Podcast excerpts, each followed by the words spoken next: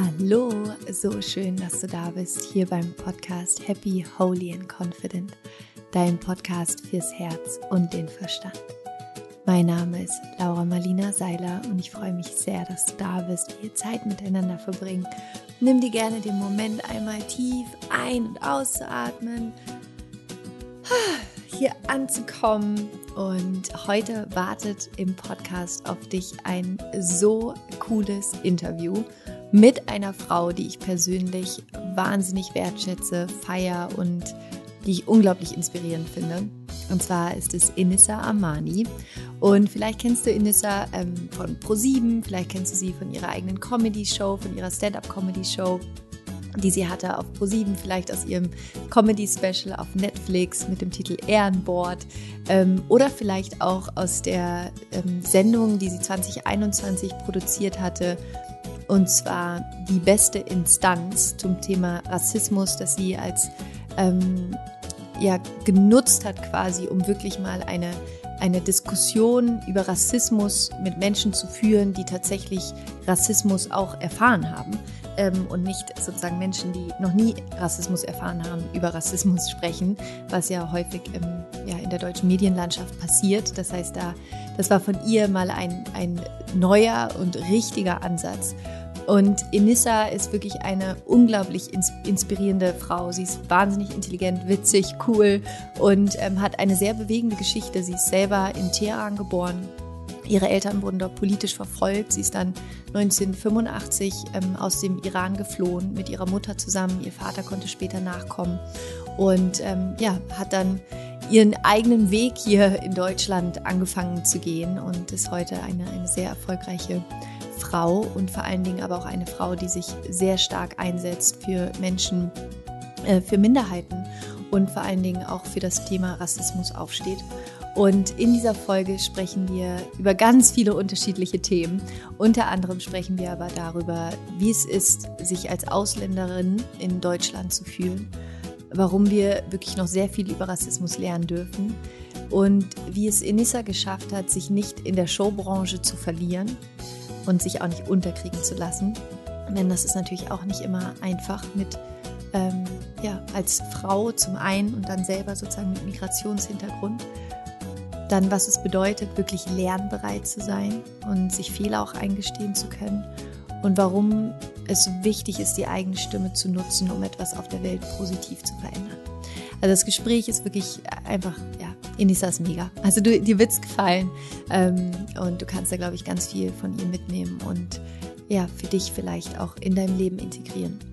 Und bevor es jetzt gleich losgeht, ein noch so cooles, mega geiles Announcement. Und zwar, ich werde im August meinen neuen Online-Kurs veröffentlichen, in dem es um Beziehung geht. Liebe, Beziehung und wie du dir ja quasi wirklich eine erfüllte, eine wirklich erfüllte Partnerschaft und Beziehung erschaffen kannst. Und bevor es im August losgeht, kannst du dich jetzt auf die Love List eintragen. Das ist eine Warteliste, wo du dich eintragen kannst, wo du sofort Bescheid bekommst, wenn du dich anmelden kannst. Wir haben nämlich unter anderem auch ein richtig tolles Special Package kreiert in einer limitierten Auflage. Und ich sage es dazu, bei der Wusu war das Package, wir haben auch für die Wusu so ein Special Package, das war innerhalb von einer Stunde ausverkauft. Und ähm, deswegen gibt es diese Warteliste unter anderem auch, damit du wirklich rechtzeitig Bescheid bekommst, wenn du eins von diesen Special Packages haben willst, aber auch so, wenn du dich gerne anmelden möchtest, weil auch die Workbooks werden limitiert sein. Und es gibt jetzt schon ein kleines Quiz, was du machen kannst für dich, um dich schon mal einzugrooven in das Thema, wo du herausfinden kannst, welcher Beziehungstyp du bist. Die Links dazu findest du in den Show Notes. Ich wünsche dir viel Spaß dabei. Und den Namen zum Kurs werde ich auch demnächst verraten, aber jetzt noch nicht. Das ist noch eine kleine Überraschung. Ähm, genau, und jetzt wünsche ich dir unglaublich viel Spaß mit dem Gespräch mit Inessa Amani.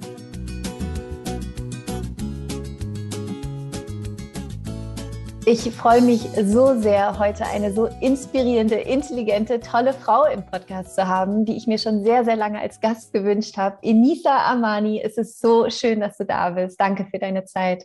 Hallo Laura, vielen, vielen, vielen Dank für diese Einladung und ich freue mich sehr, ein Teil von deinem großartigen Podcast zu sein. Danke dir. Und ja. ich würde gerne wirklich, weil ich dich jetzt hier heute quasi an der Strippe habe, ähm, richtig tief mit dir tauchen. Und ich finde, also von außen betrachtet, bist du für mich ein so inspirierender Mensch, weil du so unglaublich facettenreich bist. Und ich glaube, weil du vielleicht, da würde ich auch gerne mit dir drüber sprechen, von außen vielleicht manchmal anders wahrgenommen wirst, als du im Innen bist. Und ich finde diesen Kontrast irgendwie auch ganz spannend. Ähm, und ich würde so gerne mit dir ähm, direkt ein bisschen tiefer eintauchen, ähm, in dein Leben eintauchen, in deine Geschichte eintauchen, weil ich glaube, dass sie so viel von dir auch natürlich ausmacht. Wenn du zurückgehst in, in deine Kindheit und wie du aufgewachsen bist, was würdest du sagen, war für dich so ein erster großer Moment der, der Veränderung vielleicht auch in deinem Leben oder wo so ein bestimmter Teil aufgehört hat und etwas Neues für dich angefangen hat? Hm, das ist eine sehr schöne Frage. Ich, ich ähm,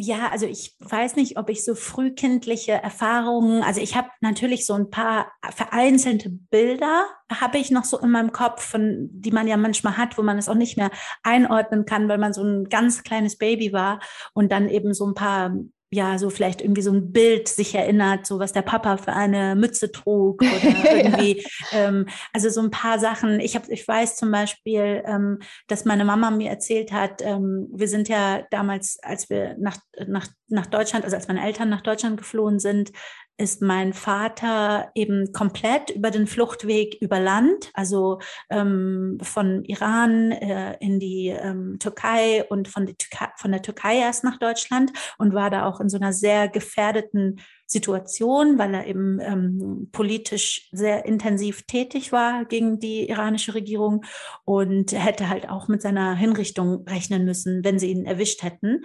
Und ähm, meine Mutter und ich, wir sind ähm, äh, vorher, wir sind ein paar Monate vor meinem Vater gekommen und wir sind ähm, äh, konnten, also wir sind wir sind geflogen Allerdings ähm, war das auch ein Riesenrisiko, weil wir halt ähm, sozusagen über verschiedene Wege und verschiedene politische Kontakte, also Untergrundkämpfer, so ähm, äh, hatte man dann, äh, gibt so Wege, dass zum Beispiel dein Pass nicht nochmal von der Geheimpolizei gecheckt wird. Also wo dann irgendwie der den kennt und der den kennt und irgendwie versucht, den Stempel sich von der Behörde zu holen, ohne dass der Pass nochmal weitergeschickt wird, weil eben auch meine Mutter gesucht war.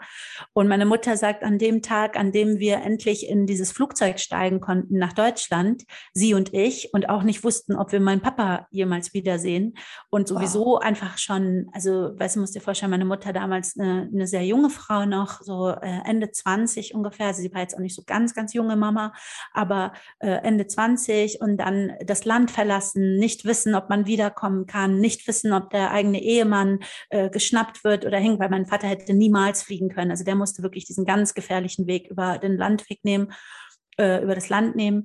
Und ähm, dann habe ich an dem Tag, sagt meine Mama, habe ähm, das Flugzeug gesehen und habe einen riesen Weinanfall bekommen. Also habe so geschrien und geweint und wollte nicht in dieses Flugzeug rein, so dass eben ganz viel Aufmerksamkeit auf sie gerichtet war.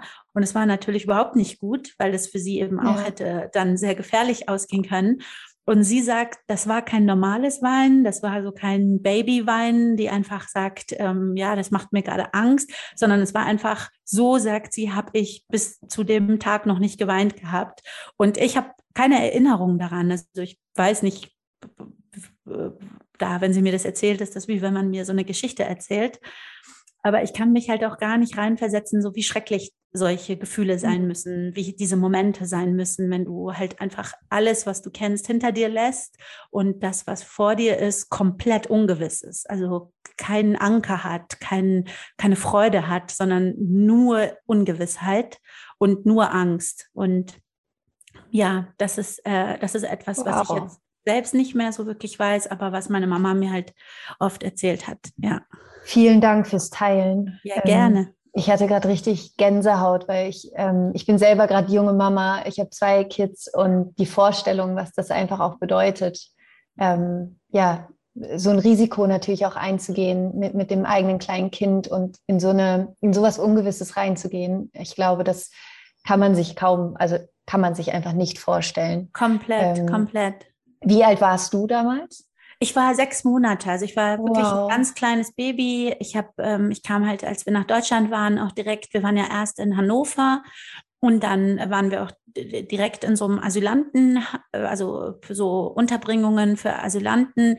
Ich habe dann, äh, wurde dann später auch in so eine Kinderkrippe gebracht nach Hannover und danach sind wir nach Frankfurt gekommen, weil ähm, diese politische Partei, der meine Eltern angehört haben, die hatte eben einen Sitz in Frankfurt und auch Amnesty International war daran auch beteiligt und zum Beispiel auch das Deutsche Rote Kreuz. Also da gibt es viele Organisationen, die eben beteiligt sind, so an der, an der Hilfe für für Geflüchtete.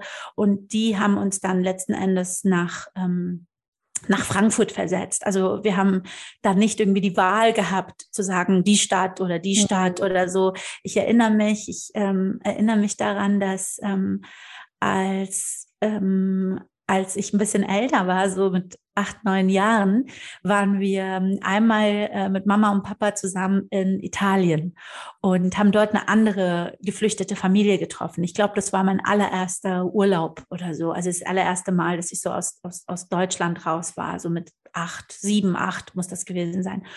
Und dann habe ich eben die, diesen war eine Familie auch mit zwei Kindern. Ich weiß gar nicht, hast du ein Mädchen und einen Jungen? ja, hast, ganz genau, ja, okay. ja. Ja, die hatten auch ein Mädchen und einen Jungen und die waren in meinem Alter, die waren auch so sieben, acht Jahre alt. Und die sahen halt aus wie ich, so gefühlt. Äh, und die waren in Florenz. Und die haben, ähm, so wie ich damals, hauptsächlich Deutsch gequasselt habe, aber immer wieder so persische Wörter reingeworfen habe, haben die hauptsächlich Italienisch gequasselt und halt immer wieder ein paar persische Wörter.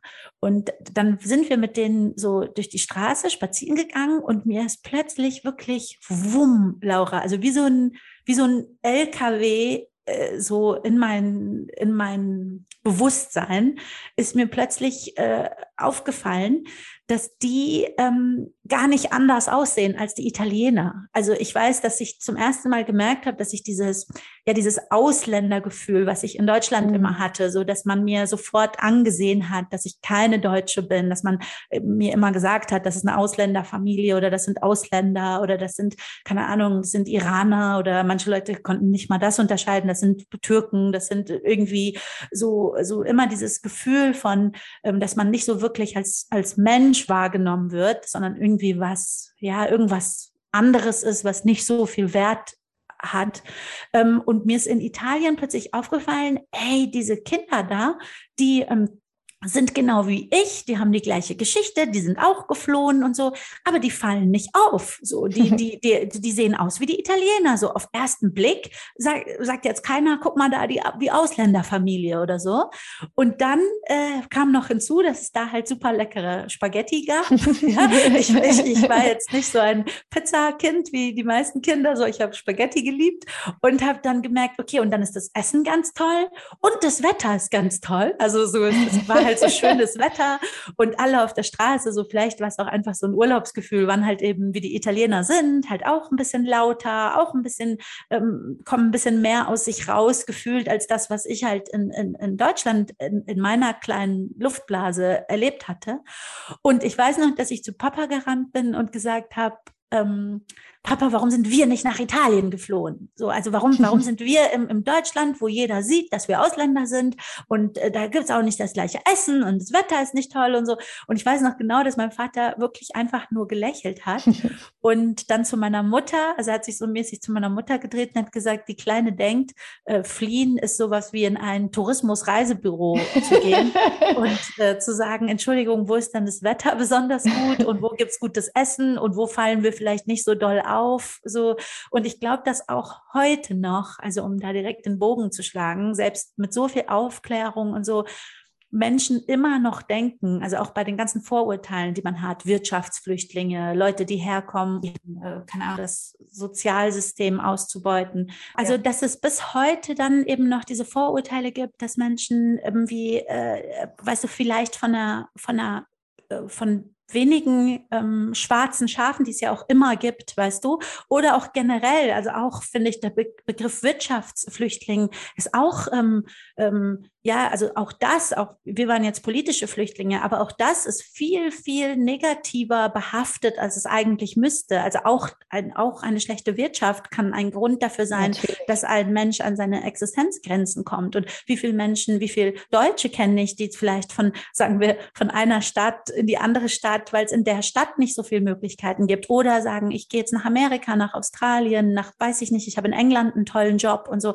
Aber es ist halt immer alles wird anders gesehen, wenn das, ähm, ja, wenn, wenn, wenn vom, vom Westen wohin anders emergiert mhm. wird, als wenn es irgendwie dann eben oh, oh, das ähm, Middle Eastern gelesene Menschen, arabisch gelesene Menschen sind. Wir sind ja keine Araber, aber so gelesen werden.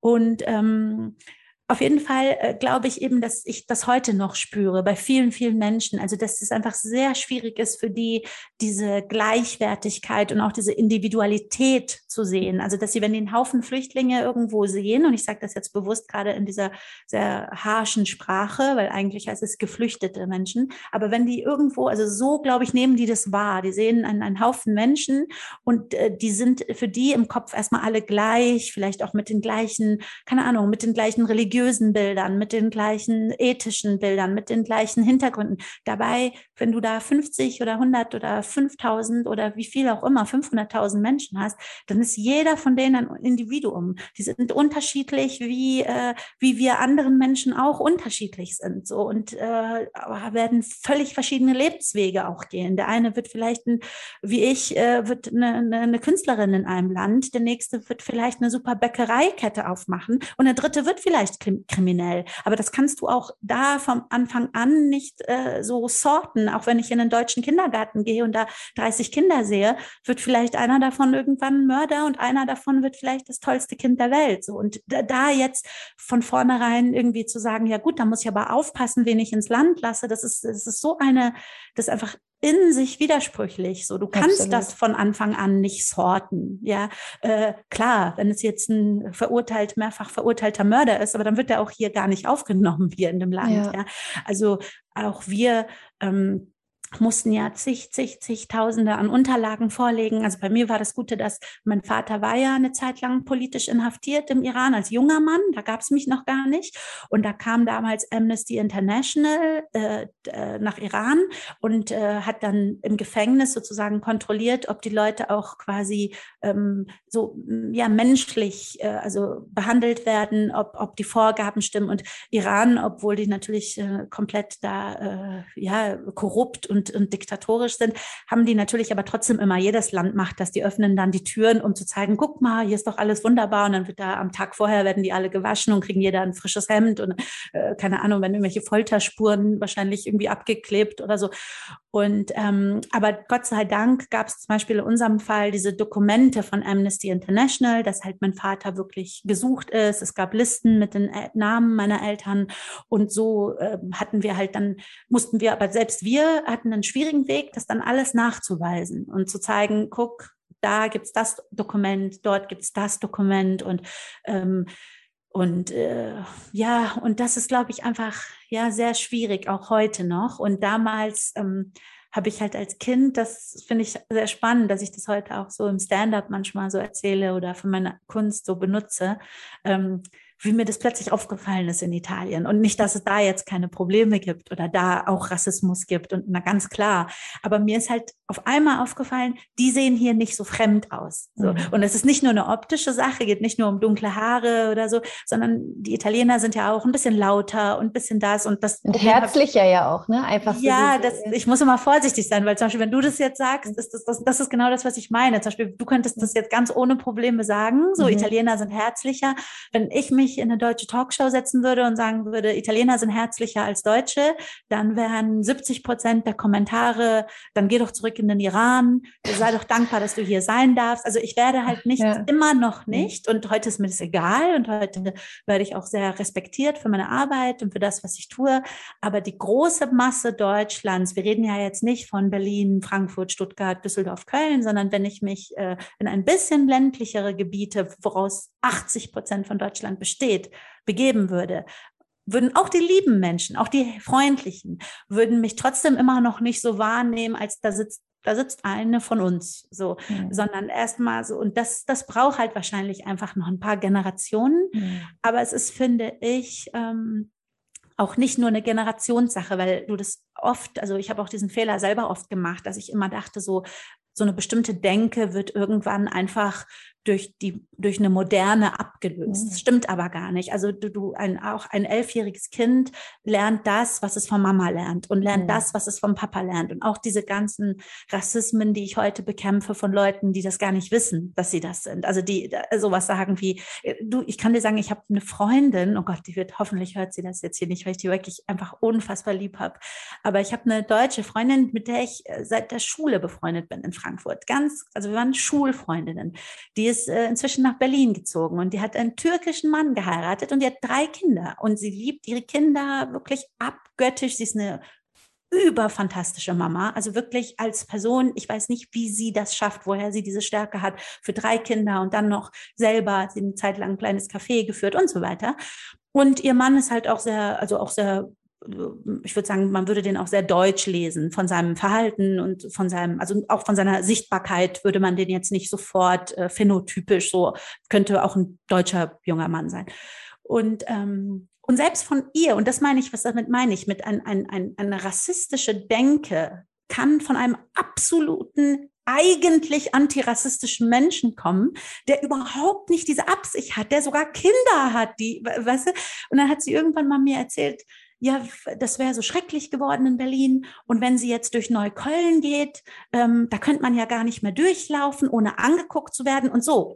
Und jetzt muss man, also da würde jetzt ein, keine Ahnung, Gesellschaftswissenschaftler oder Soziologe muss da sprechen. Das bin ich ja nicht. Aber so Aspekte von, dass es zum Beispiel keine Ahnung, sagen wir, dass es ein Viertel gibt, äh, wo zum Beispiel Leute, sagen wir, ghettoisiert leben oder wo, wo, Menschen leben, die nicht so viel aufgrund auch von Geld oder aufgrund von Ghettoisierung auch vielleicht nicht so viel, äh, äh, nicht so kosmopolit unterwegs sind wie in Manhattan. Selbst das ist ein Vorurteil jetzt. Also selbst mhm. das ist ein Vorurteil. Ich glaube, wenn du da von Haus zu Haus gehst und klopfst, so, aber das ist halt eine Frage der Wahrnehmung. Das heißt, auch in Neukölln, so ich kann an der Shisha-Bar vorbeilaufen und kann das Gefühl haben, okay, das sind bestimmt da drin alles ganz radikalisierte Muslime. Es kann aber auch sein, dass ich da reingehe und sehe, da sitzt ein Medizinstudent, ein, ein Lehrerstudent, die sehen für mich erstmal alle, sind die vielleicht erstmal alle bärtig und tätowiert und rauchen Shisha und dann habe ich vielleicht dieses Bild, das ist alles der gleiche Typ Mensch, so mhm. und habe vielleicht dann noch ein negatives Bild davon, was auch schon falsch ist. Aber dass sie gar nicht und dann habe ich sie so ganz vorsichtig gefragt, gefragt, ich will jetzt ihren Namen nicht sagen, so, das habe ich gemeint, ich so, was meinst du mit die? Meinst du, ja, halt die, da ist alles voll von, von, von, und ich habe gemeint, aber definier mir die. Also wa, was ist voll von was? Von, von Ausländern? Von Arabern, von Religiösen. Was ist dein, was ist dein Die? Sag mir, was dieses Die ist.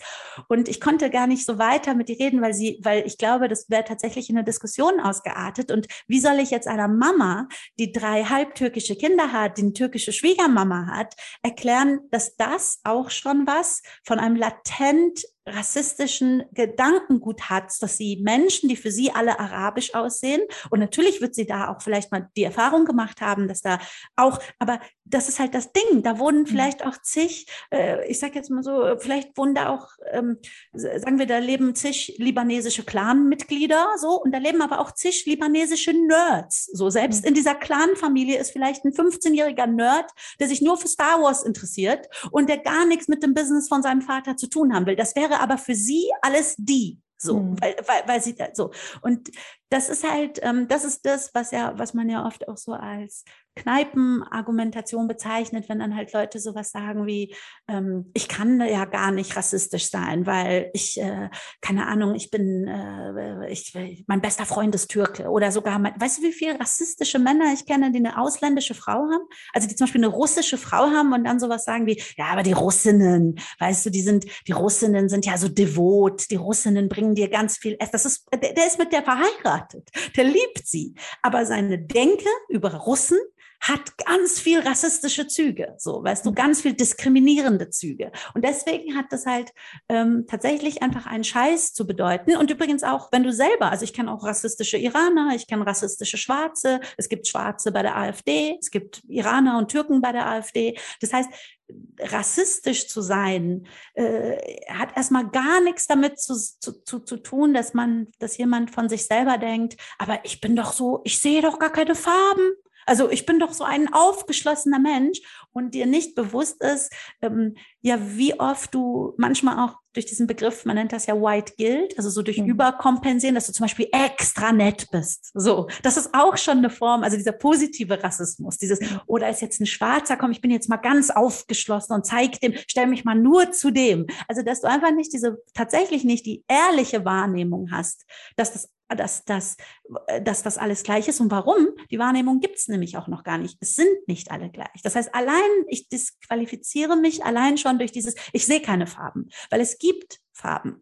Und die werden immer noch unterschiedlich behandelt. Und wenn ich jetzt von mir denke, es gibt doch gar keine Farben, ich sehe keine Farben. Ja, du siehst keine Farben, weil du aus einer privilegierten Situation heraus dir das überhaupt rausnehmen kannst, zu sagen, ich sehe keine Farben. Ein Schwarzer hat gar nicht die Möglichkeit zu sagen, aber ich sehe doch gar keine Farben. Es gibt, weil er ist, und das sind halt viele so, da siehst du, da kann ich mich stundenlang verplappern. Da habe ich auch selber die letzten Jahre viel, viel, viel dazugelernt. Also, und ja, und um das abzuschließen, ich bin mal jemand, der sagt, dieses Fehler machen ist überhaupt nicht schlimm. Also gar nicht schlimm. So, die, die, ich will immer diesen Druck von den Leuten nehmen. Keiner soll sich so fühlen, oh mein Gott, wer weiß, was ich alles noch selber nicht weiß. Wer weiß, was ich nicht alles schon selber gemacht habe. Ich selber hätte vor fünf, sechs Jahren, ich sage das immer und immer wieder, hätte ich nicht gewusst, dass das Z-Wort für Sinti und Roma, dass das ein schlimmes Wort ist. So, ich, ich also ich, sagen wir so, ich, ich weiß nicht, ob ich es jetzt so benutzt habe, aber ich glaube, ich hätte das jetzt nicht so unbedingt gewusst, weil ich auch in Frankfurt viele Sinti und Roma kannte,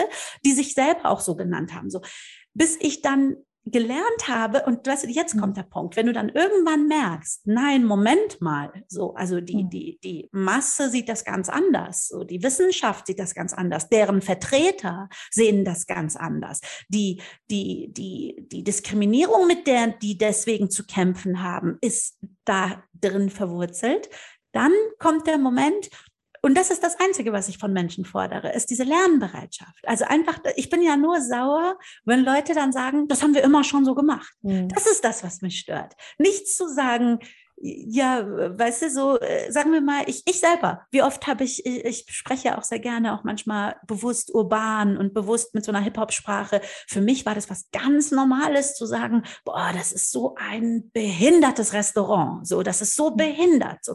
Weißt du, was ich für Schwierigkeiten hatte, das aus meinem Sprachgebrauch wirklich auszuradieren, weil das so festgesessen hat, das ist für mich ganz normal. Und ich glaube, die Enisa vor fünf Jahren hätte das auch noch so gerechtfertigt, dass ich gesagt hätte, aber Moment, mal, ich spiele ausverkaufte Shows in Deutschland, da sitzen auch immer 10, 20 Menschen im Rollstuhl und die finden das, die lachen, wenn ich das sage, die lieben das. Die sagen sogar, Enisa, sag das bitte weiter, wir finden das toll. Aber das ist vollkommener Quatsch. Das ist wieder Kneipenargumentation. Diese 20 Leute können nicht repräsentativ für Menschen sprechen, die darunter leiden, die davon belastet sind, dass das als ein Schimpfwort gebraucht wird oder als etwas mhm. Negatives verwendet wird. So und ähm, da überhaupt zu lernen, hey, was ist Ableismus? Was bedeutet das, äh, Krankheiten von Menschen oder Einschränkungen von Menschen äh, so als ein Schimpfwort zu benutzen? Und was mhm. macht das mit diesen Menschen und so? Und das ist halt etwas, was du erst lernen kannst, wenn du dann sagst, Stell dir vor, ich hätte jetzt ein kleines Kind und mein Kind hätte eine Behinderung und ich würde mit meinem Kind äh, in irgendeinem Restaurant sitzen und einen Tisch daneben würden vier Jugendliche die ganze Zeit sagen, boah, dieser Burger schmeckt so behindert und boah, diese Pommes sind so behindert und ich sitze da mit meinem behinderten Kind. Wie fühlt sich mein kleiner Junge? Wie fühlt sich mein mhm. kleines Mädchen? Und das ist halt, das ist etwas, was ich oft versuche. So wie kann ich Leute durch emotionalen Zugang mhm. so etwas erklären und dann sagen, weißt du, wichtig ist, ab jetzt deine Willensbereitschaft und da auch klar die Einsicht deiner Fehler. Nicht, ich mhm. habe es nicht so gemeint, sondern ich wusste es nicht. Ich wusste es nicht, jetzt weiß ich es. Und ja, vielleicht war ich auch ignorant, vielleicht war ich auch blind, vielleicht wollte ich es nicht sehen. Jetzt sehe ich es, jetzt wurde ich darauf angesprochen Also ändere ich das jetzt. Und äh, das ist halt das, warum diese ganze Debatte in Deutschland so kocht, ist, weil halt Leute schreiben, nö, haben wir schon immer so gemacht, sehen wir nicht ein, meinen wir gar nicht böse, gibt viel schlimmere Probleme und ciao.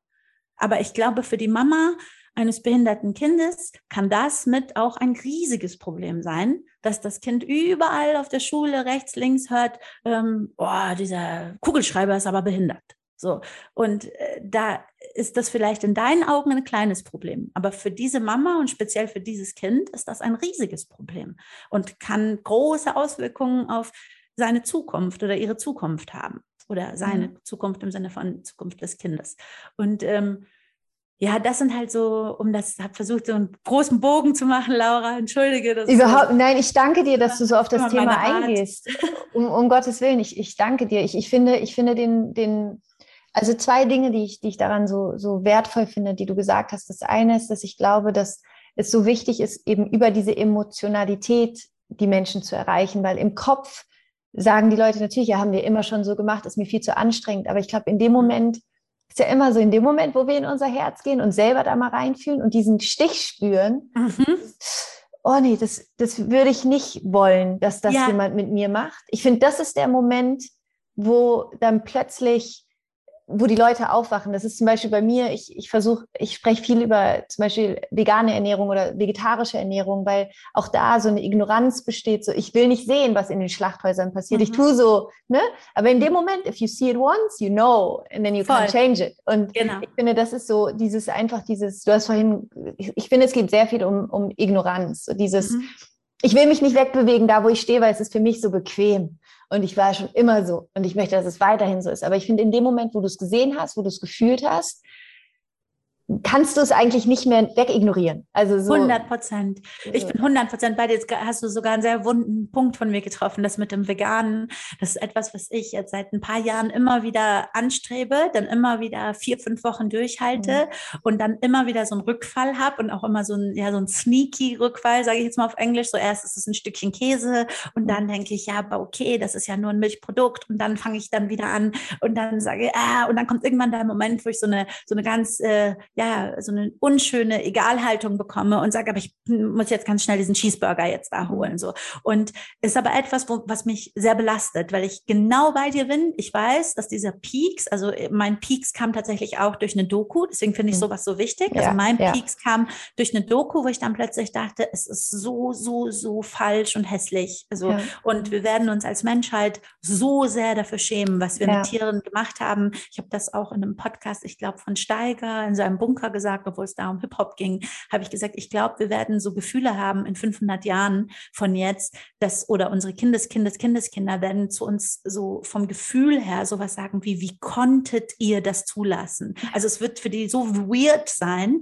ja. dass wir Tiere in Massen in, äh, in, in so gehalten haben, äh, äh, äh, Entschuldigung, eine Mutterkuh irgendwie ihr Kalb weggenommen, also wirklich oder Küken geschreddert gefordert haben. Also das wird so ähm, das, das wird, glaube ich, wirklich, wenn das unsere Kindeskinder uns so nachtragen, so wie wenn wir jetzt ins Mittelalter gucken, oder ja. muss ich ja gar nicht so weit zurückgehen, und äh, bestimmte Sachen, wo, wo man jetzt sagt, ey, hä, so, und ich will, das ist keine Wertung, und ich will damit nicht sagen, das ist jetzt genauso schlimm wie, keine Ahnung, das oder was wir als Menschen, äh, Menschen ja. angetan haben, um Gottes Willen. Aber ich will trotzdem einfach sagen, wie das, da geht's ja gar nicht um Wertung und um Vergleichung. Es, es geht etwas, um Empathie, es geht einfach um genau. Mitgefühl und genau ja. und, und Falschheit. Es ist einfach spirituell so falsch. Ich habe, ja. äh, Gott, ich möchte gar nicht so Dings rüberkommen, aber ich habe mir zum Beispiel angewöhnt und ich, ich erkenne den Widerspruch da drin. Ich erkenne den sehr. Also ich bin zum Beispiel jemand, der seit, ich glaube, seit zwei Jahren ungefähr, ähm, würde ich, egal was, wie, kein Lebewesen töten. Aber jetzt, jetzt, äh, weiß ich, sehe schon, wie jetzt irgendjemand zuhört und sagt, hä, hast du nicht gerade gesagt Cheeseburger?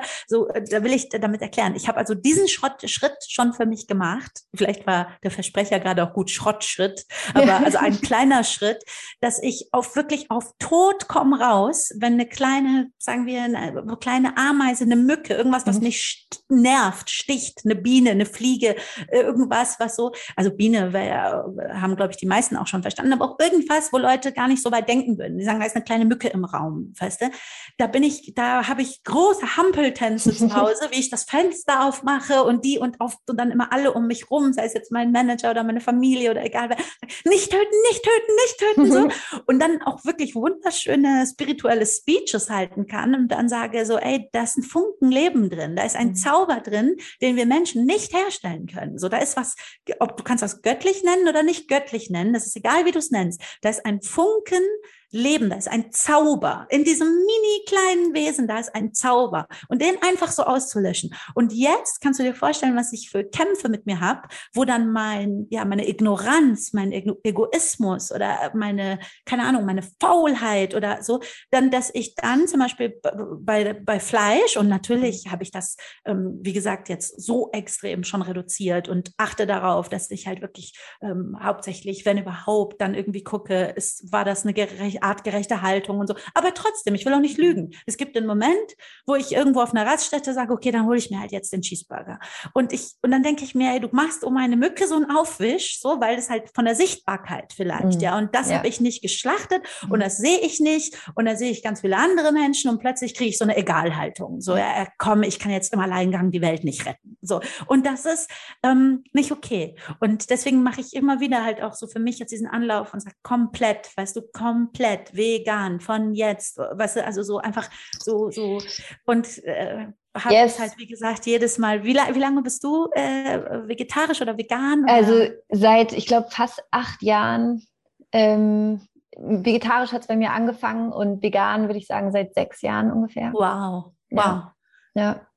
Sehr und das ist, aber ich, also ich, ich finde, ich, ich, ich, ich finde den, den, den, ähm, ich, ich finde es einfach so wichtig, weil ich glaube, was das alles zusammenhängt, ist eben genau dieses, alle machen es ja irgendwie. Und deswegen ist es irgendwie so normal. Genauso, ob wir jetzt über Rassismus sprechen ähm, oder über vegane Ernährung oder dieses, ähm, ich, ich, ich, so mein inneres Mantra ist immer auf, auf all diese Themen bezogen, tu nicht das, was leicht ist, sondern das, was richtig ist.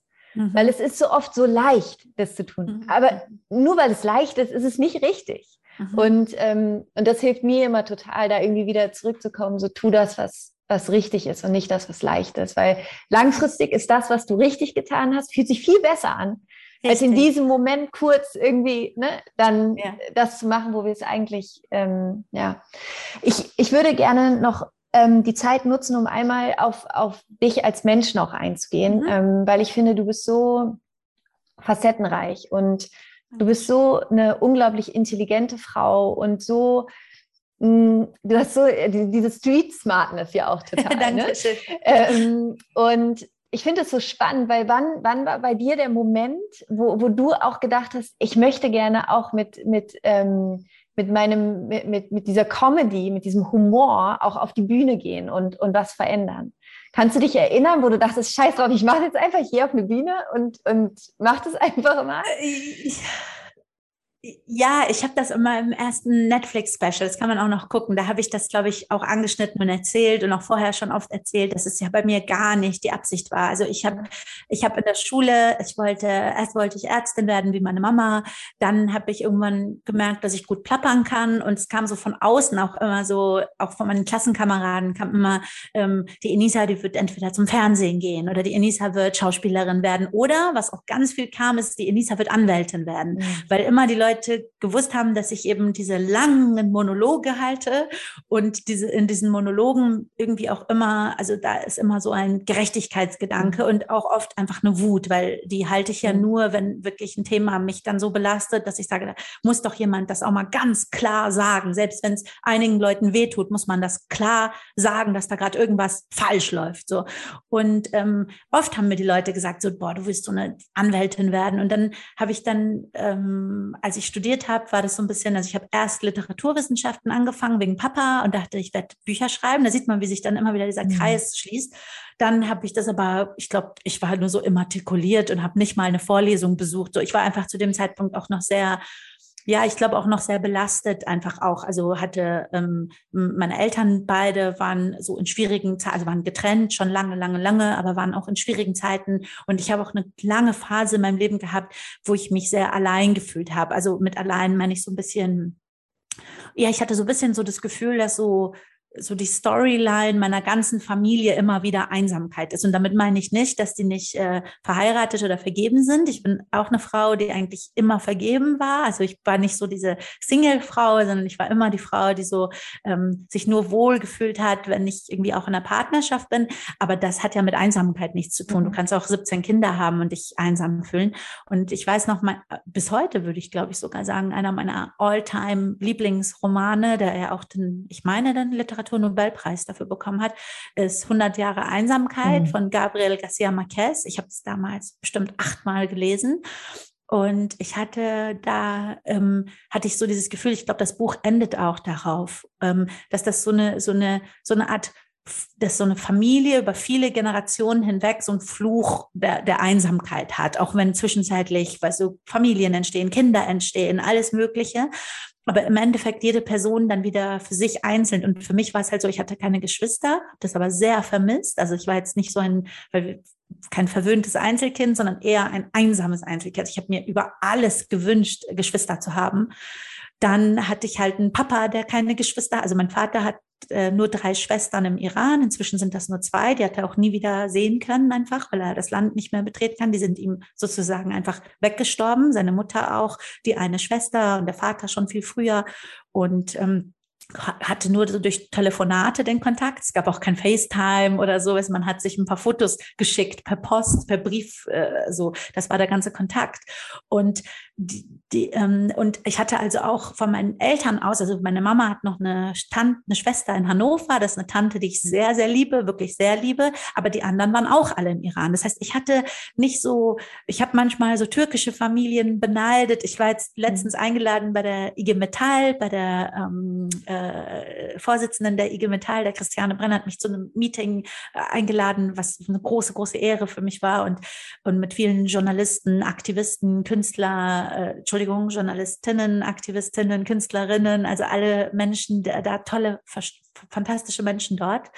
Und siehst du, man lernt. Ich bin am, Gen am Gendern auch noch, äh, das Gendern auch noch nicht ganz flüssig gewöhnt, aber die meiste Zeit mache ich es. Ähm, hab, äh, so, und da habe ich zum Beispiel erzählt, weil da, das war zu diesem äh, 60 Jahre äh, Abkommen, ähm, äh, ging um diese ganze Situation der sogenannten Gastarbeiter in Deutschland und so weiter. Und äh, da hat, haben viele halt davon erzählt, weil es eben bei oft bei den Türken anders war. Also die hatten oft die Oma noch hier, den Opa noch hier, weil die einfach schon länger auch hier sind. Mhm. So andere Generationen waren auch, Türkei ist auch näher dran mit einem ganz kurzen Flug und es waren oft halt keine politischen Flüchtlinge, sondern die waren eben zum Arbeiten hier hier und hatten deswegen viel mehr Kontakt. So.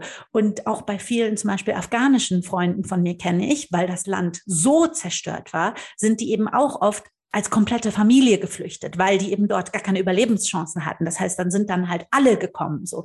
Und ich war halt so, die, bei den Iranern kenne ich das bei vielen, die waren sehr sehr isoliert hier. Also die hatten halt, da waren halt nur der gekommen, der irgendwie politisch tätig war. Die anderen sind im Iran geblieben. So und deswegen, ich habe zum Beispiel gar keine Vorstellung von Oma und Opa. So ich, ich habe die zwar dann einmal kam die Mama von meinem Vater, bevor sie dann gestorben ist, und für zwei Wochen ähm, und ein und als ich dann im Iran war, habe ich einmal nee, ich war insgesamt zweimal im Iran, einmal mit 22, glaube ich, und einmal mit 24.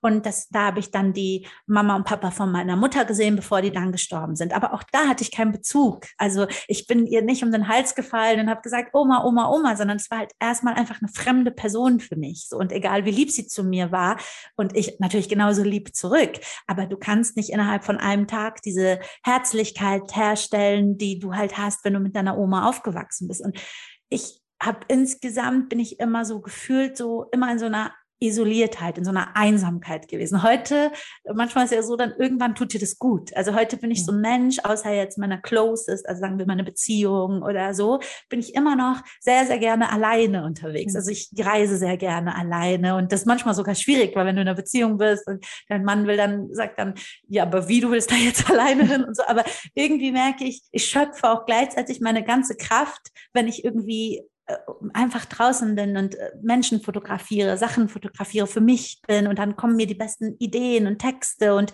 und dann komme ich irgendwie zur Ruhe, so.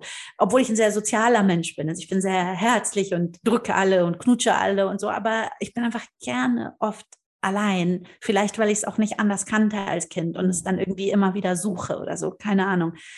Aber ich ähm, weiß, dass ähm, Jetzt habe ich komplett den Faden verloren. Jetzt habe ich so lange erzählt. Jetzt wieder zum Comedy, wie, wieder, wie das genau, erste Mal oh der Moment. Ja, und was ich sage, oh Gott, wie habe ich, wie hab ich mich so verlaufen? Normalerweise finde ich immer den Weg zurück. Jetzt habe ich nicht mal mehr den Weg zurück. Das ist alles schön. Aber, ich bin sehr oh schön. Gott, ich bin ganz woanders gelandet. Na gut, dann mache ich das nur noch kurz. Also ich wusste lange Zeit nicht, was ich machen soll. Das habe ich bei Netflix auch sehr lustig erzählt. Aber ich habe halt immer wieder gewusst, dass ich schreiben kann. Also wenn ich einen mhm. Text geschrieben habe, egal ob es in der Schule war, in der Uni war, egal ob ich das auf meine Studi-VZ-Seite oder so, wenn ich einen Text geschrieben habe, haben Leute immer gesagt, Denisa, du schreibst so schön. Und die haben immer gesagt, ey, das ist auch so lustig und gleichzeitig auch so schön oder das hat mir gerade Gänsehaut gemacht. Und die haben mir immer gesagt, warum schickst du das nicht mal an ein Magazin? Und das habe ich. Ich finde das heute sehr lustig, dass ich zum Beispiel mit, ich glaube mit 15 habe ich so ein ganz kitschiges Gedicht, Laura, das darf ich dir gar nicht sagen. Das, wenn ich das heute, ich habe das letztens gefunden, also ich habe so in so einer Box, dass ich das da hatte,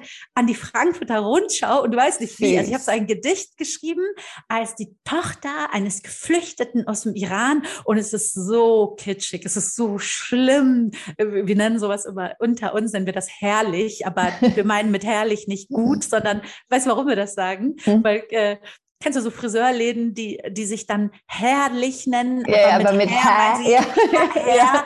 ja, und dann irgendwie denken, dass es ein, also gibt's auch, ich möchte gar nicht die, die armen Friseure irgendwie auf den rumhacken, sondern ich kenne auch big, big, big Creative Agencies, die das dann ganz großartig finden, wenn sie irgendwie eine Bäckerei äh, Protagonist nennen oder so. Und wir finden das immer so kitschig, also so katastrophal, so Wortspiele finden wir so schlimm und die sind in Deutschland leider sehr oft, ist das so das Kreativ Kreativste, womit die so, äh, auch im Fernsehen siehst du das oft. Also, ah, egal. Aber auf jeden Fall haben, ähm, äh, fand ich, ähm, äh, fand ich das alles sehr, sehr, äh, äh also habe hab, hab so ein sehr, sehr kitschiges Gedicht geschrieben, wo, wo ich irgendwie sowas gesagt habe. Und äh, so, ihr habt versucht, äh, äh, uns, ähm, weiß ich nicht, uns zu töten, aber der Samen dieses Gedankens ist so weit geflogen und es, es war einfach ein großer, kitschiger, also weiß ich nicht. Und dann bin ich zur Frankfurter Rund, also die Frankfurter Rundschau hat in Frankfurt irgendwo so ein, so ein ja, ich glaube einfach das Head Office, also einfach so ein, so ein Hochhaus,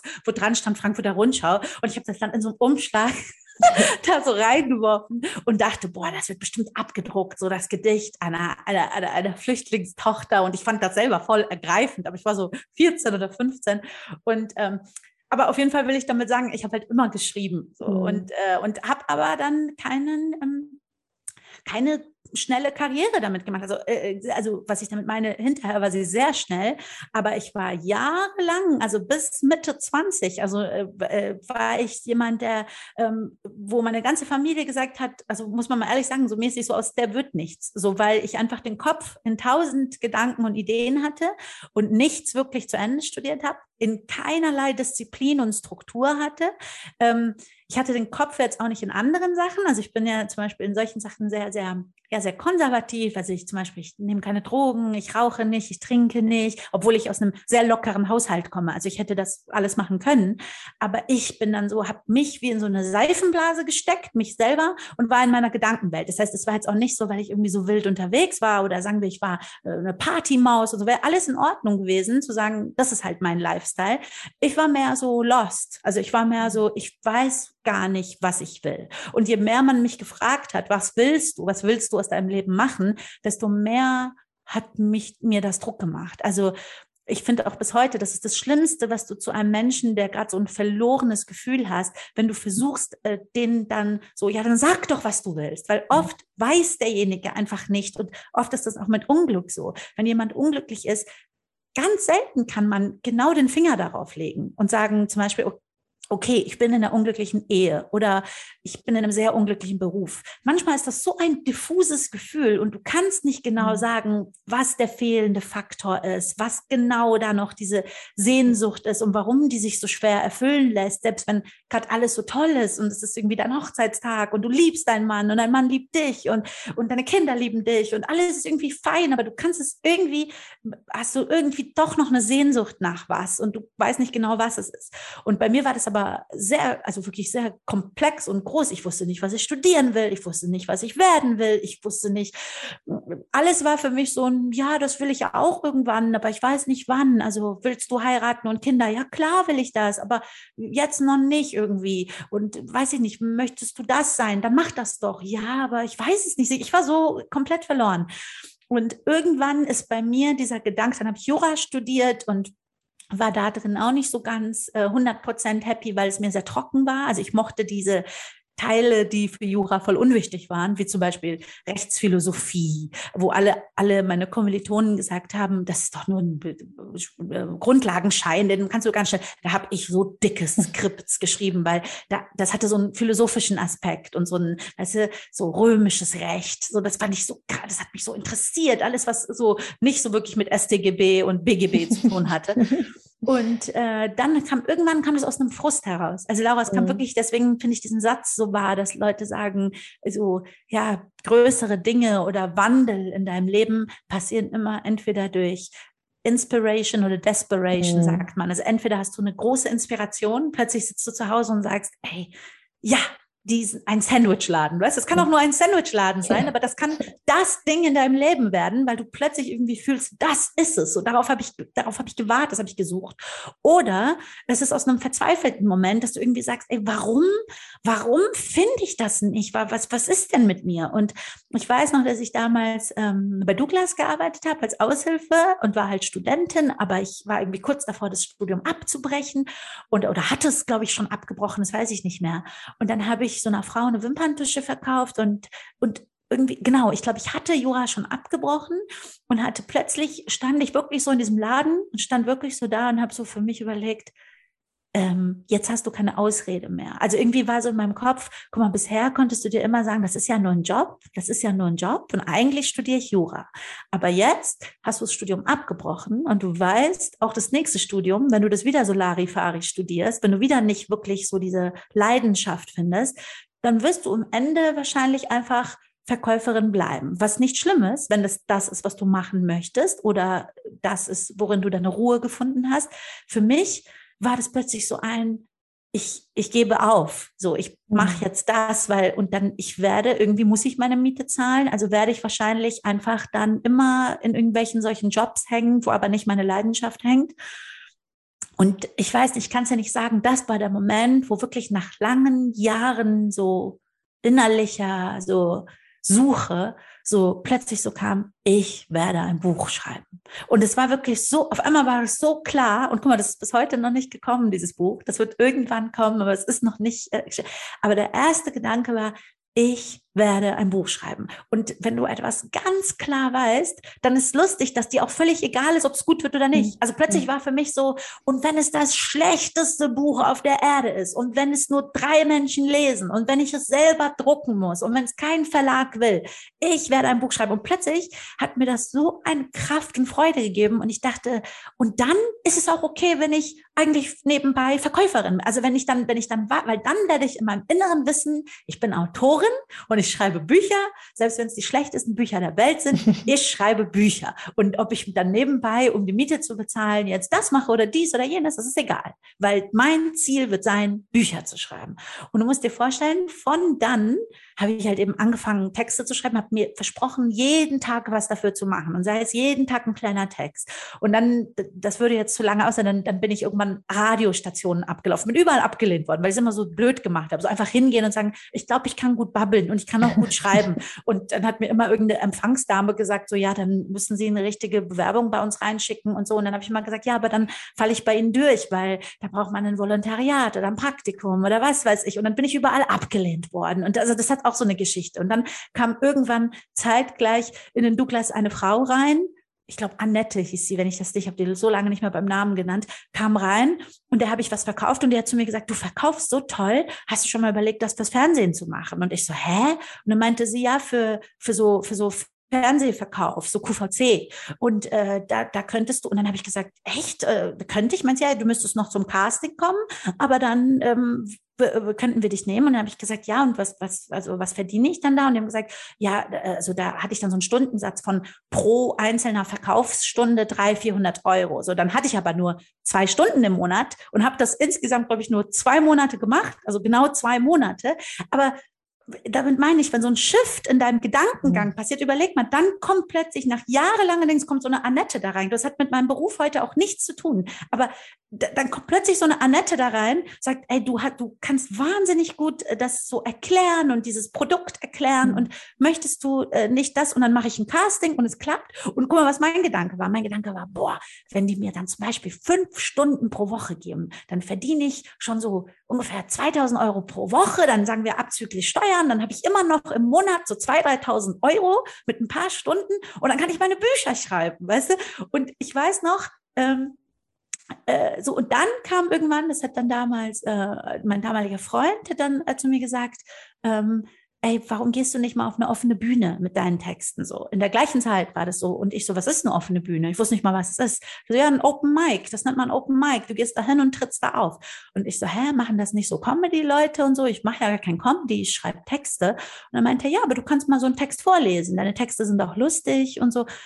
Und und dann musst du dir vorstellen, also um das jetzt abzuschließen, von dem Tag, wo ich mich dann in Köln auf so eine offene Bühne getraut habe und das vorgetragen habe, zu sechs Monate danach, ab ungefähr sechs, sieben Monate danach, war ich in jeder deutschen Talkshow, bei jedem deutschen Fernsehsender, bei jeder, also da waren danach, waren dann die nächsten vier Jahre ähm, war mein Tagesablauf, mein Wochenablauf sowas wie montags Dieter Nuhr, dienstags Markus Lanz, mittwochs irgendwie Live-Show bei Nightwash, Donnerstag bei Stefan Raab, Freitag bei der Quizshow bei Sat1, samstags bei einer Quizshow bei RTL, Sonntag moderiere ich irgendwie mit Atze Schröder. Also auch sehr viel, was ich heute auch für künstlerischen Schwachsinn halte und auch sehr viel, was ich heute auch nicht so mehr so machen würde.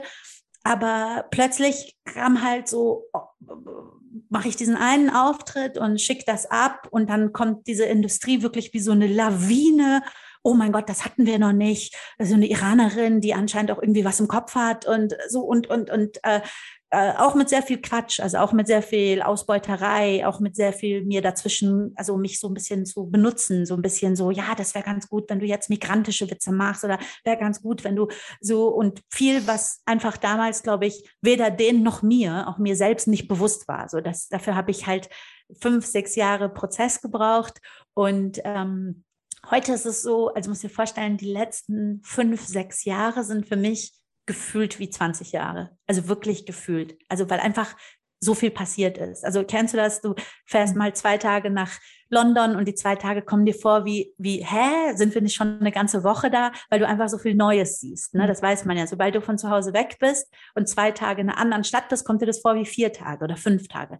Und das musst du mal auf fünf Jahre hochrechnen. Mhm. Das heißt, für mich als diese einfache Studentin, die ich war, die so ein bisschen verloren war und plötzlich beschlossen hatte äh, zu schreiben, ähm, zu diesem riesen Maschinerie, äh, in der ich deutsche Entertainment äh, Showbiz Maschinerie auch mit viel Scheiße, also auch mit vielen, Entschuldigung, auch mit vielen ja, so, äh, so schlechten Menschen, die ich da kennengelernt habe. So, weißt du, so zum Beispiel ein Beispiel ist ein, ein Mickey Beisenherz, der der, den ich dann, der sich dann se selber bei der letzten Instanz so zerlegt hat und davor auch irgendwie so, so, so einen antisemitischen Witz irgendwie äh, recht, verrechtfertigt hat und so. Das war ein Mensch, der mir beim Deutschen Comedypreis noch vor vier Jahren die Hand nicht geben wollte. So, weißt du, und der, der das auch weiß. Also den, dem habe ich später mal so eine saftige E-Mail zu der Sache geschrieben.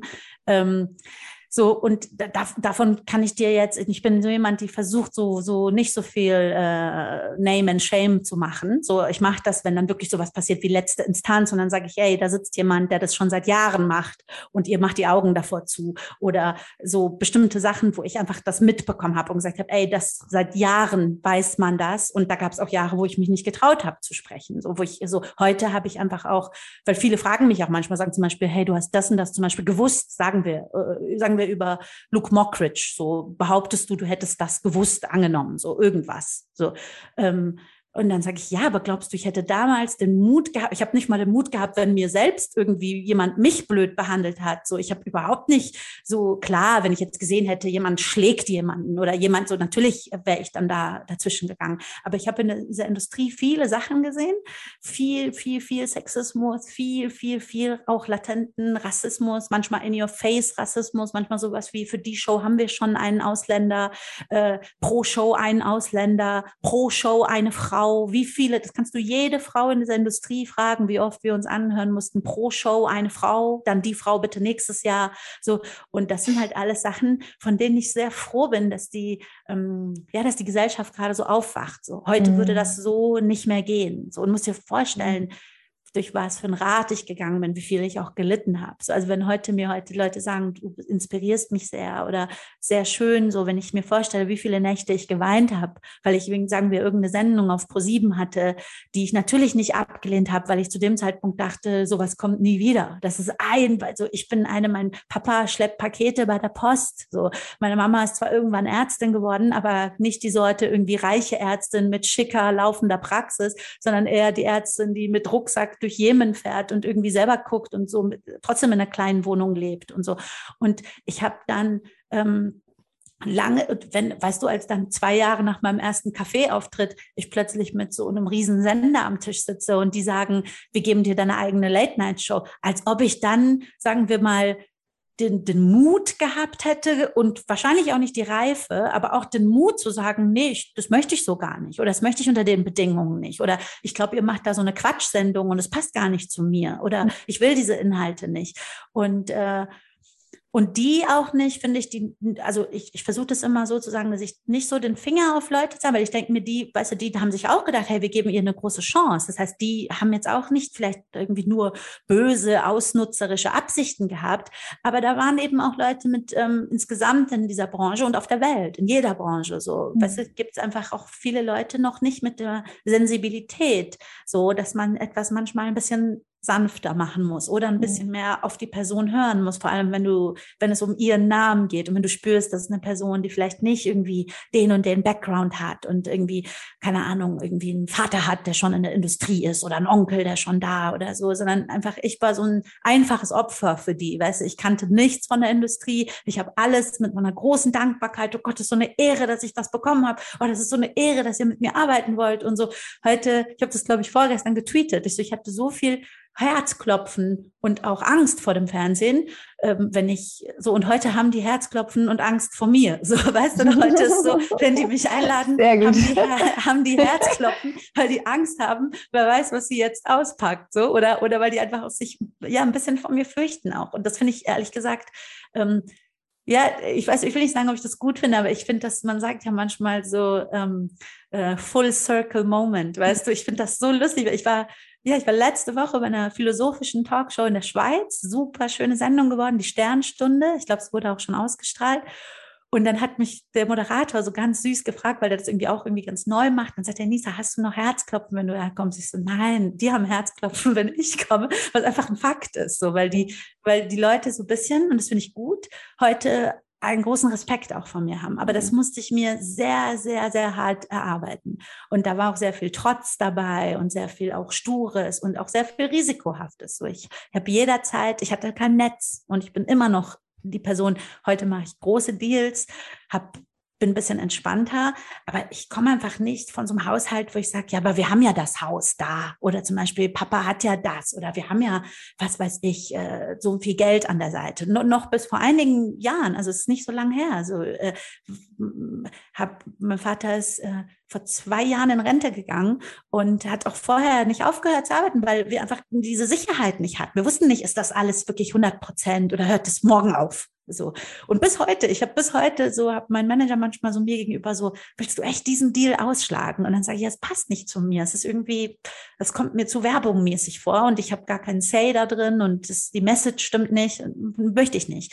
Und dann sagt er aber, weißt du, so, du, da hast du gar keine Angst, weil, weißt du, wir haben diese Sicherheiten nicht. Wir kommen nicht von, ja, das Haus ist doch schon längst gekauft und die paar fette Autos stehen vor der Tür und Papa ist auch ein Haus gekauft, Mama ist Haus, also so.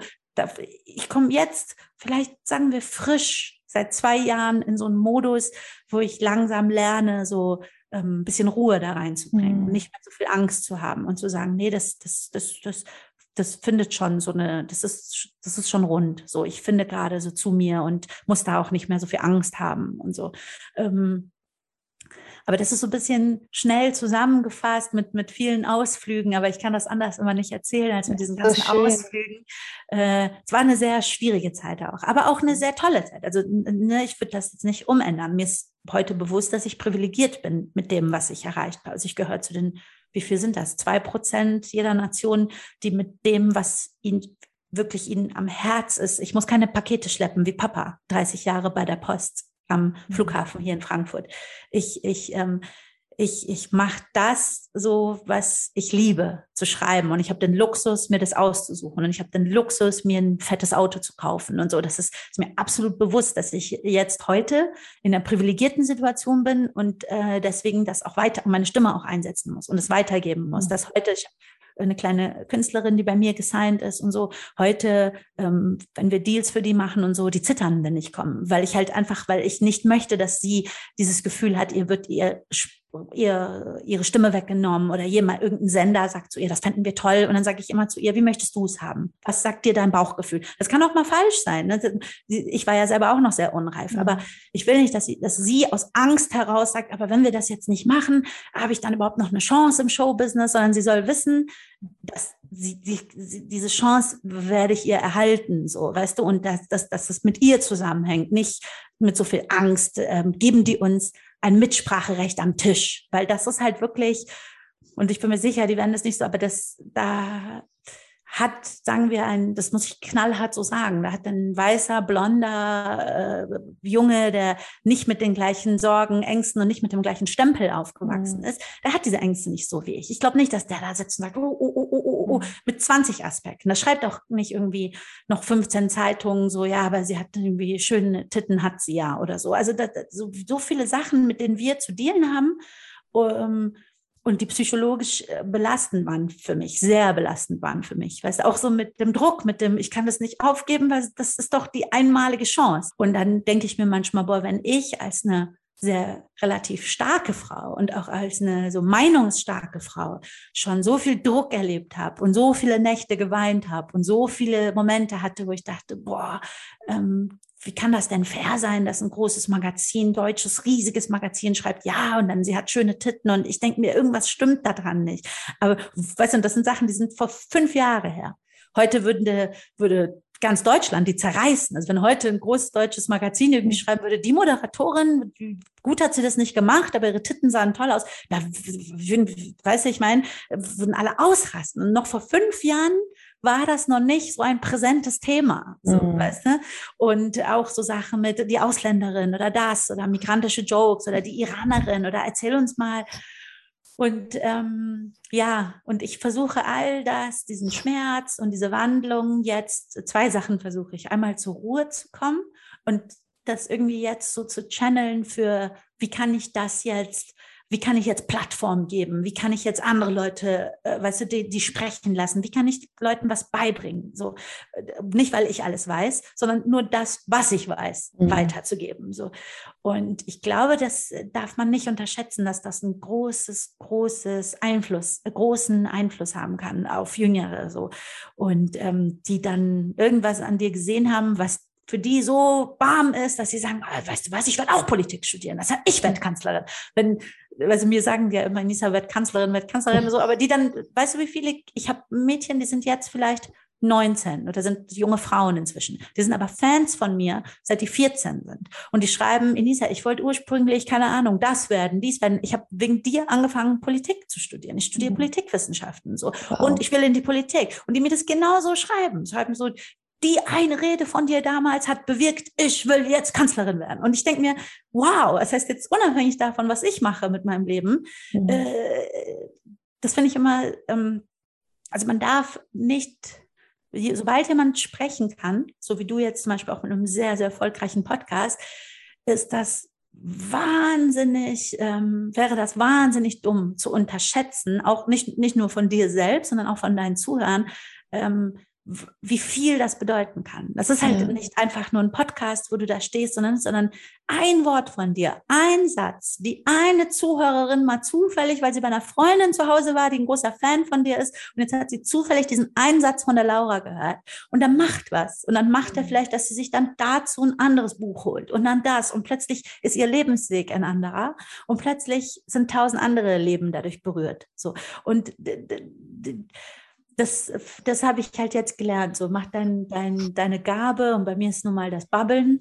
so, versuch das irgendwie ähm, so einzusetzen. Und äh, so habe ich auch den meisten Reward davon. Also auch ganz egoistisch gesprochen. Mhm. So, wenn ich das mache, was anderen gut tut, habe ich selber auch, also wird auch, werde ich auch selbst, wird meine Seele dadurch auch gestreichelt. So, weißt du, was ich meine? Super so, schön. Ja, mit all den Fehlern, aber auch schöne Aspekte. Ja.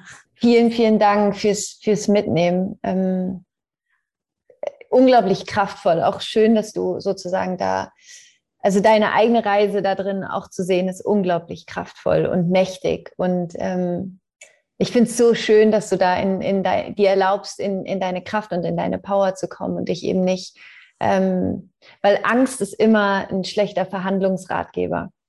Und ähm, ich glaube, gerade für uns Frauen ist es so wichtig, da in der eigenen Präsenz zu sein, den eigenen Wert zu kennen und ähm, sich eben nicht in irgendwas reinverhandeln zu lassen, was wir eigentlich gar nicht wollen, egal auf welcher Ebene.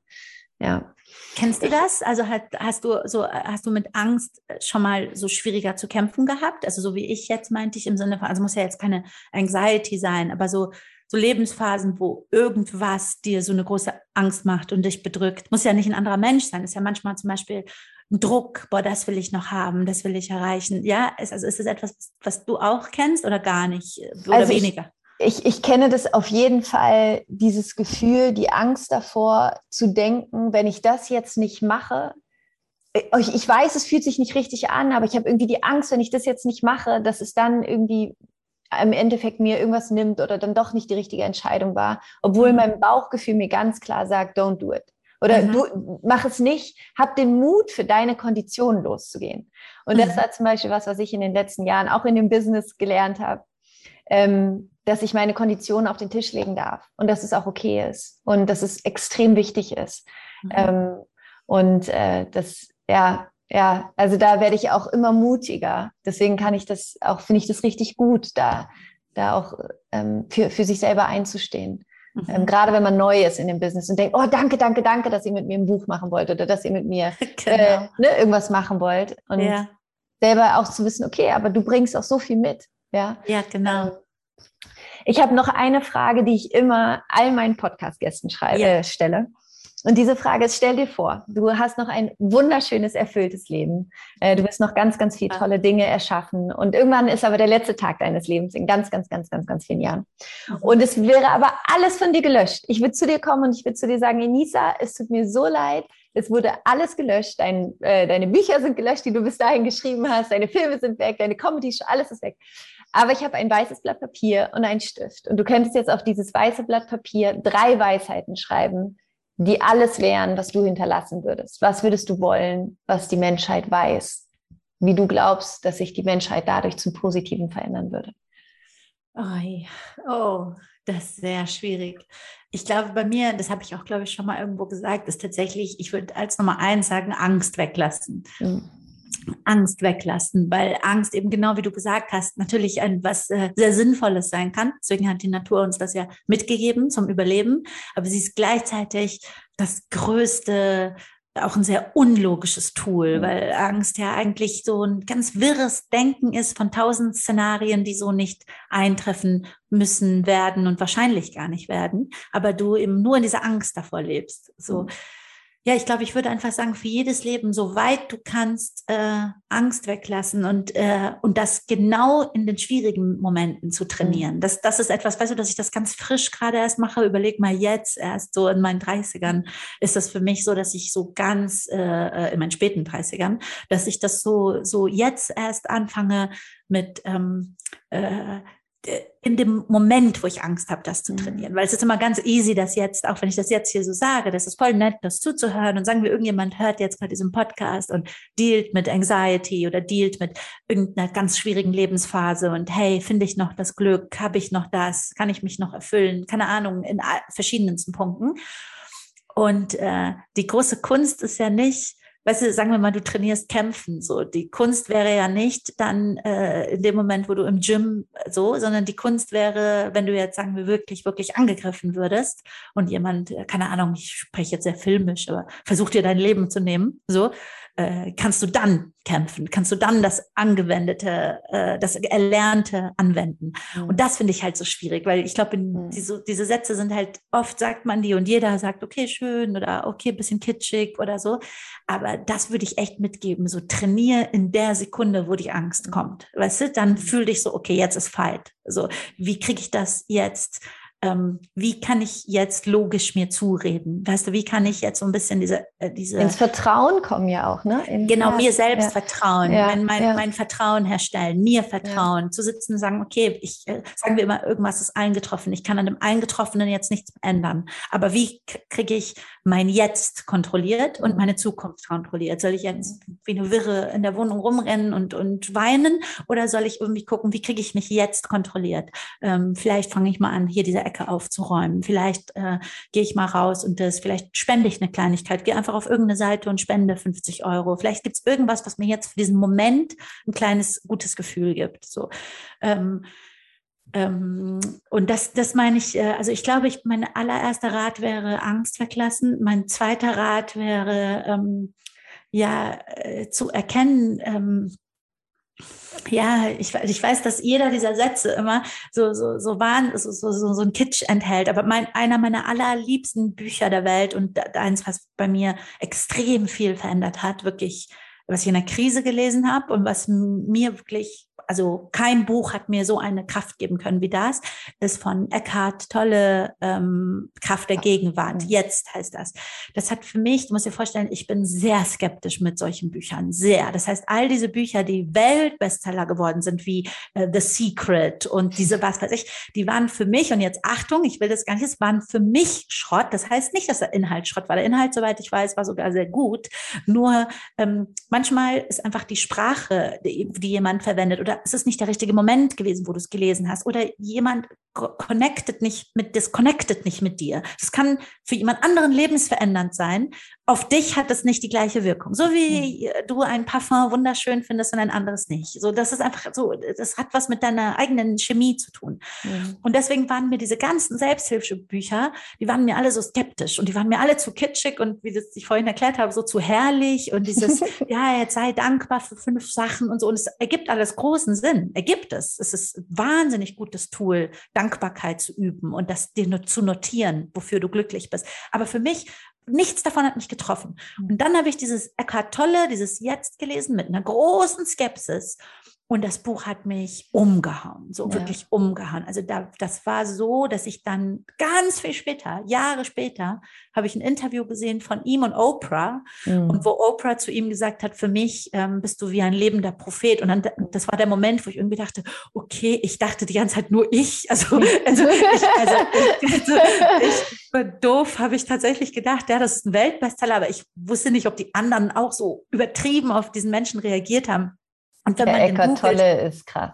Ist ja. wirklich unfassbar. Und wie er ja. immer wieder zitiert, auch, auch aus religiösem, das ist halt mhm. was, was mich auch sehr berührt, wenn er dann, weiß ich nicht, irgendwie quasi Jesus, ich sage jetzt mal so mhm. blöd, erklärt. Wenn er erklärt, was das bedeutet, dass, äh, äh dass, dass, äh, dass Gott sagt, ich formuliere das jetzt so, äh, ich glaube, so ist es geschrieben, ich, ich, bin das Anfang, ich bin das Ende, mhm. ich bin in allem.